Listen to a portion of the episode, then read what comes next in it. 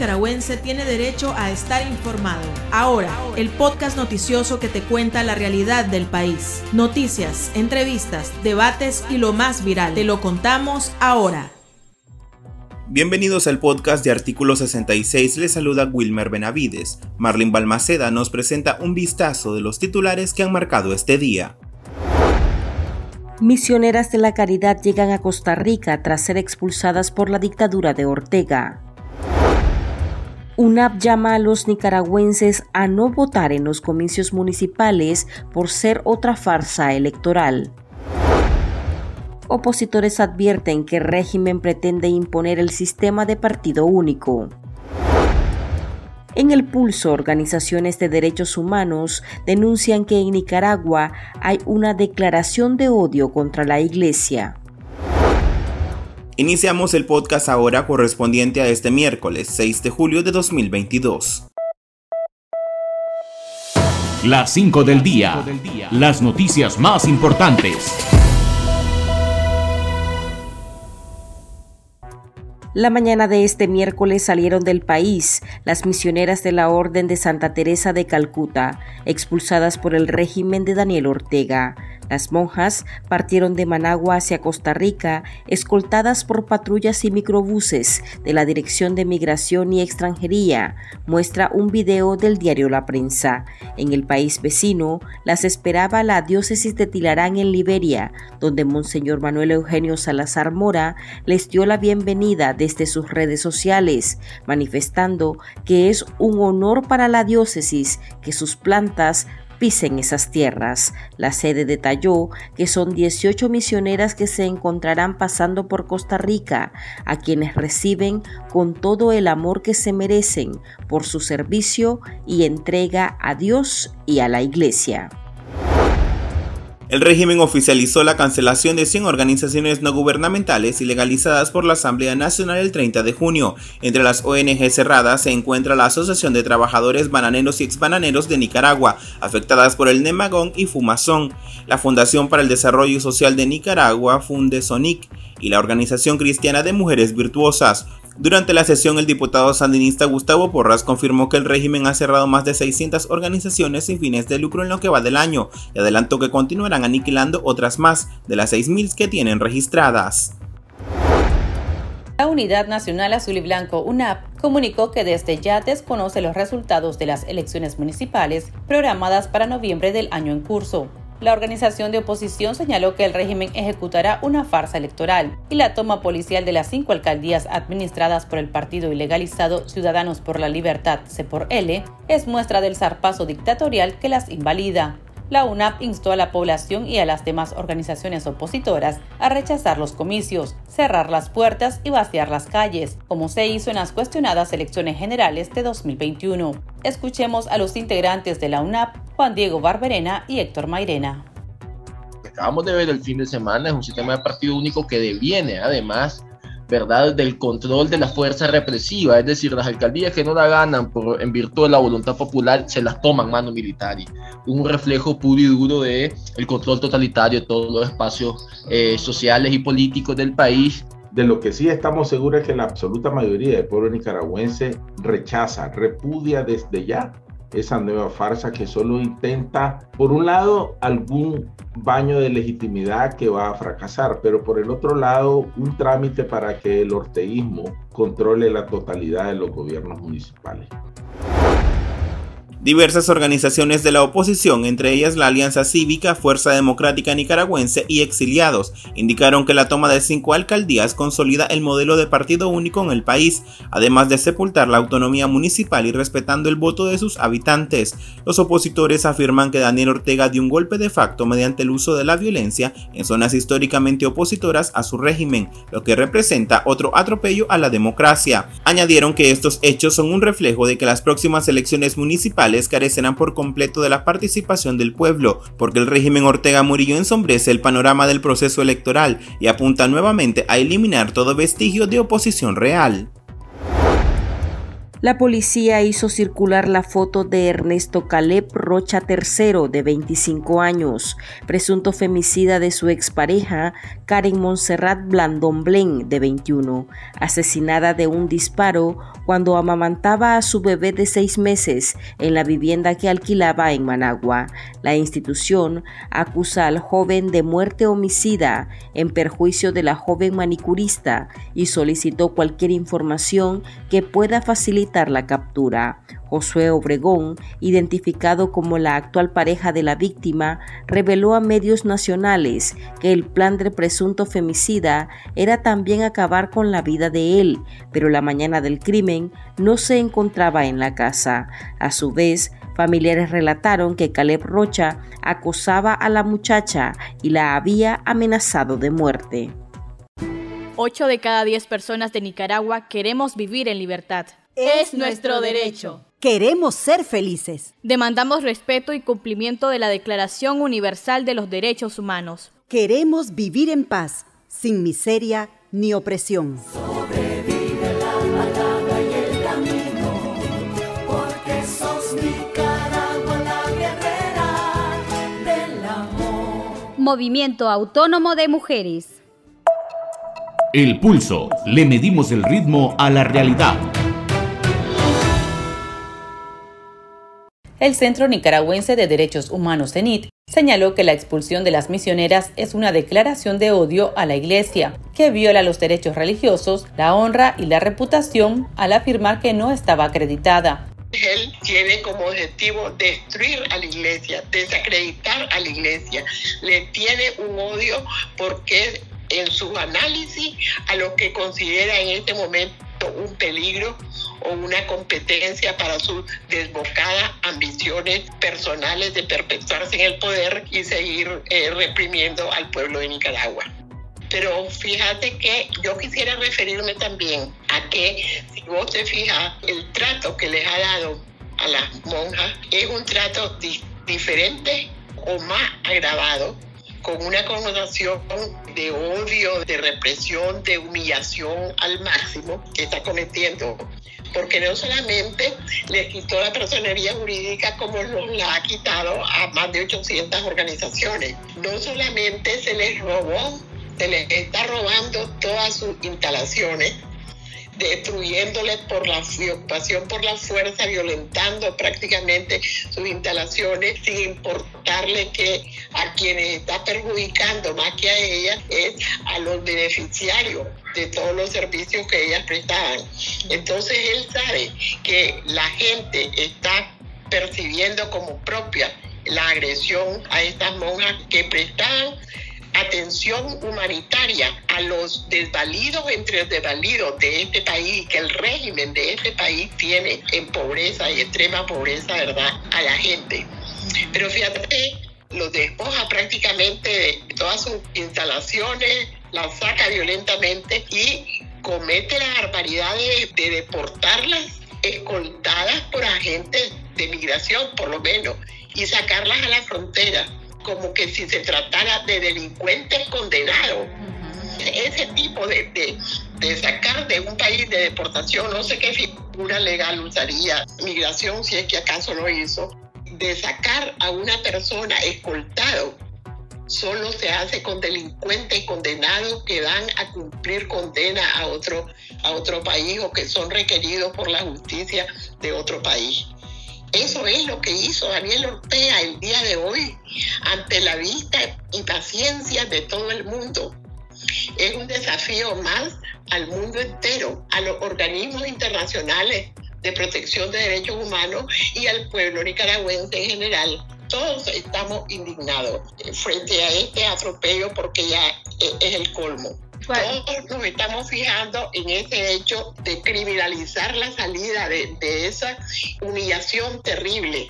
Pero yo me pregunto, ¿cuál es la figura supuestamente legal que usó migración? No sabemos qué tiempo, en cuánto tiempo hicieron un proceso legal tampoco conozco para poder tener una mayor, valoración cuáles eran las nacionalidades de por lo menos las 15 religiosas que cruzaron a pie la frontera con Costa Rica. porque entonces si, si hubieran sido nicaragüenses, está cometiendo una violación flagrante, una expatriación, eh, lanzando prácticamente, quitando la nacionalidad de, y, cometiendo destierro que no, que no está previsto en el, en el país. Si es que las religiosas pertenecen a otras nacionalidades, ellas no estaban aquí por el hecho de ser monjas, así, estaban seguramente como, religiosas de esa orden, pero con su respectiva cédula de residencia seguramente. Si ellas estaban trabajando con esas características de ciudadanos de otro país aquí en Nicaragua, tenían prácticamente que tener una residencia. Y para quitar una residencia y para deportar o expulsar a una persona, hay procedimientos administrativos y las personas tienen derecho a la defensa. Entonces no sabemos si todo eso se cumplió o se cumplió, ¿verdad? Entre comillas. Entonces vamos de atropello y de atropello. Y nosotros como CENIR consideramos que esta es como la última del día, como el último atropello del día, ese desfile a pie de esas monjas cruzando la frontera con su bolsita en la mano y llegando con una pequeña maleta a las aduanas de Costa Rica. Es una imagen que golpea al más insensible, golpea al más indiferente y tenemos que reaccionar ante eso. Y le hacemos un llamado al mundo. No pueden seguir viendo ese espectáculo con indiferencia no podemos verlo como uno más. Nosotros hacemos un llamado que hoy que este hecho marque el inicio de una nueva etapa en la lucha que estamos impulsando para ver una Nicaragua libre y que donde se respeten los derechos humanos. Usted ya mencionaba de que han tratado de una manera diferente, humillante a las misioneras cuál podría ser el objetivo de Ortega al presentarlas de esta manera. Usted ya decía desacreditarlas, pero como imponer el terror a la población al presentarlas de esta forma. Prácticamente fue un trato discriminatorio totalmente. Quizás por sus características eh, personales y por su humildad de ella, la ve como, como personas que tienen menos valor o posibilidades que otras. Eh, porque él, él es así como valora a la gente. Él es un discriminador, nada de que todos somos iguales para él. Él es un discriminador. Y él ha sido un renegador de su clase, ha sido siempre un aspirante a la clase a la que nunca perteneció y desprecia, y desprecia, es una forma de humillar a los pobres, es una forma de humillar a la humildad, a la sencillez que esta hermana representa. Hay en esta acción una reafirmación machista. Machista tanto de, Daniel Ortega como de la Rosario Murillo. Fueron monjas mujeres. A ver si agarra a la conferencia episcopal y la pone al otro lado con los obispos. No es que esté insinuando, pero a ver si se ha atrevido. Pero sí es también allí un mensaje machista este tipo de situación, este atropello, eh, también será denunciado, por ejemplo, ante el grupo de expertos independientes de Naciones Unidas. Toda esta información, más todas estas valoraciones que así eh, improvisadamente de carácter legal que te estamos dando, ya lo hemos compartido con los organismos pertinentes que le están dando la caso a la situación de Nicaragua, ya sea organismos no gubernamentales de derechos humanos y organismos del sistema interamericano y de la oficina de la alta comisionada. Y yo espero, incluso nosotros le mandamos nuestras publicaciones a los miembros del equipo de expertos sobre Nicaragua, que pienso yo que es una de las situaciones que tienen que, que cubrir. Pero como te digo, mi llamado principal es a los nicaragüenses, pero no podemos dejar de pensar de que definitivamente nuestra lucha está ligada, indisolublemente ligada al respaldo que nos puedan dar los organismos internacionales de, derechos humanos. Y hay que buscar nuevas formas de lucha enmarcada dentro de la estrategia de, de lucha cívica, pero firme todavía no, no se tiene definido cómo podría hacerse esto. La estrategia es luchar cívicamente. Por su parte, el abogado Carlos Guadamuz del colectivo de derechos humanos Nicaragua Nunca Más, coincidió que se trata de una persecución a la institución religiosa, lo cual lesiona los derechos de los nicaragüenses. Es una grave violación a los derechos humanos de las organizaciones religiosas. Esta expulsión se circunscribe en un contexto claro de persecución, de hostigamiento, de asedio hacia las instituciones religiosas de Nicaragua, por ser una, principalmente por la Iglesia Católica, de estar promoviendo, digamos, eh, las libertades también y los derechos del pueblo de Nicaragua. Una clara persecución y también, asimismo también eh, lesiona los derechos que tiene la, la, esta organización religiosa de cooperar para el desarrollo del pueblo de Nicaragua. Eh, Nicaragua va, eh, va, va, a sentir digamos, las consecuencias negativas de esta cancelación. Asimismo, también es un, produce un efecto, un daño patrimonial a la organización, un acto totalmente expropiatorio, arbitrario de parte del Estado de Nicaragua. De igual manera, esta cancelación y esta expulsión también está contextualizada en el cierre, en las cancelaciones de organizaciones de, sociedad civil que eh, realmente por el volumen de organizaciones que están siendo canceladas y por la finalidad del trabajo delicado, el trabajo importante que las, estas organizaciones están realizando, está eh, prácticamente dejando en desprotección al pueblo de Nicaragua, principalmente también por las pérdidas de, de las inversiones que puedan hacer estas organizaciones del acceso al empleo, que muchas personas también estaban ahí eh, laborando, y también de los beneficios que mucha ciudadanía estaba recibiendo. Es un daño al pueblo de Nicaragua. El Estado simplemente está, está cancelando, está violentando la ley y sin ningún tipo de, oferta para toda la población que ha estado laborando en, esta, en estas instituciones. Entonces hay afectaciones también al mercado laboral, laboral en Nicaragua daño a los derechos políticos y los derechos humanos. Y de igual manera, el régimen no tiene ningún, eh, tiene desprecio por, no solo por la religión católica, sino también por todo lo, que representa, con los actos terroristas que, que, ha realizado, con los asedios a los sacerdotes, con las destrucciones de los, de los templos.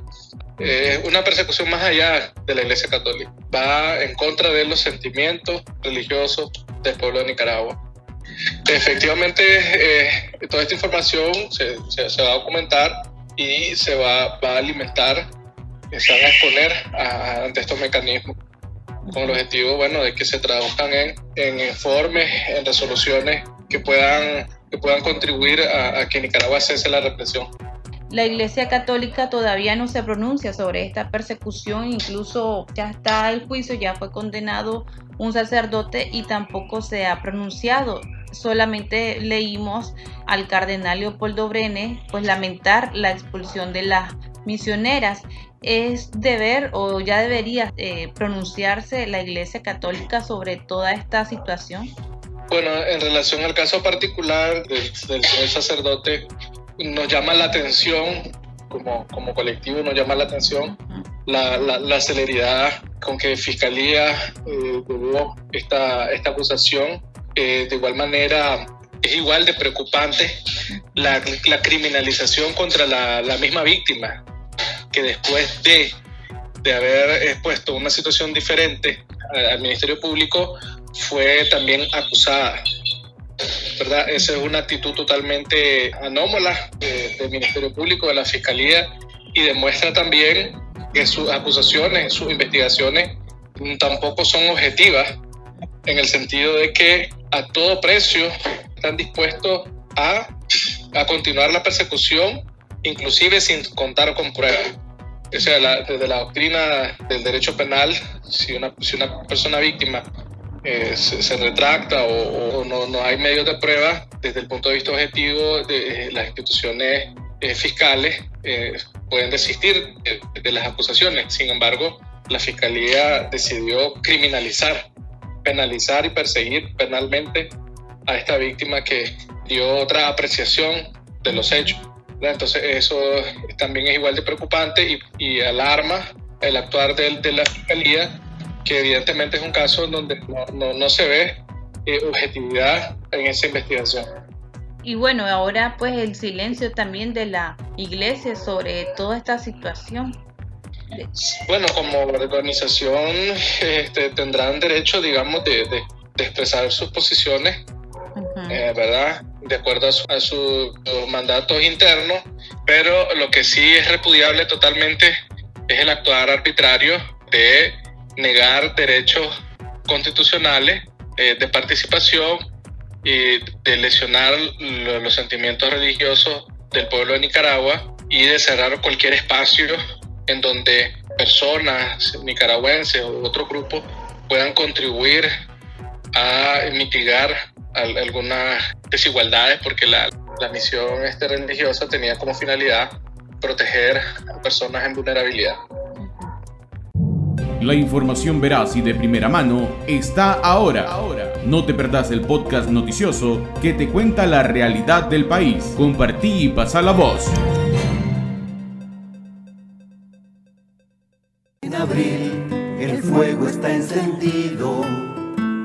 En miles que han dicho nunca más. Sembraron semillas de esperanza por Nicaragua.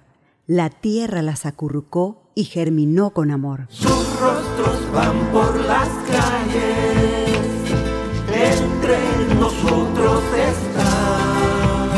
La semilla se multiplicó con flores y frutos, trayendo esperanza para resistir, a pesar de la plaga y maleza que quisieron dañar la semilla.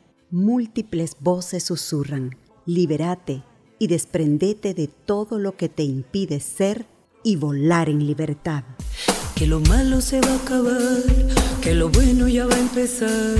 Ya no quiero llorar de pena, solo quiero cantar a sus cenas, que el cielo me quiere cantar. Movimiento Autónomo de Mujeres. Sigo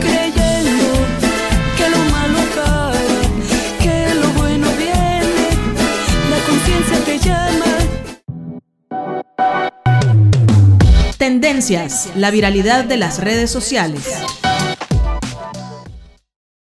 La fiscalía ofreció siete testigos para acusar al deportista Kevin Alexander Reyes Leitón, de 21 años, por el delito de revelación indebida de datos o información de carácter personal en perjuicio de su exnovia, la modelo Salma Flores, de 19 años. Según el diario La Prensa, uno de los testigos es un trabajador de una tienda de reparación de celulares, donde Alexander Reyes llevó su móvil en diciembre de 2021 y enero de este año y extrajo las fotos y videos íntimos con la joven.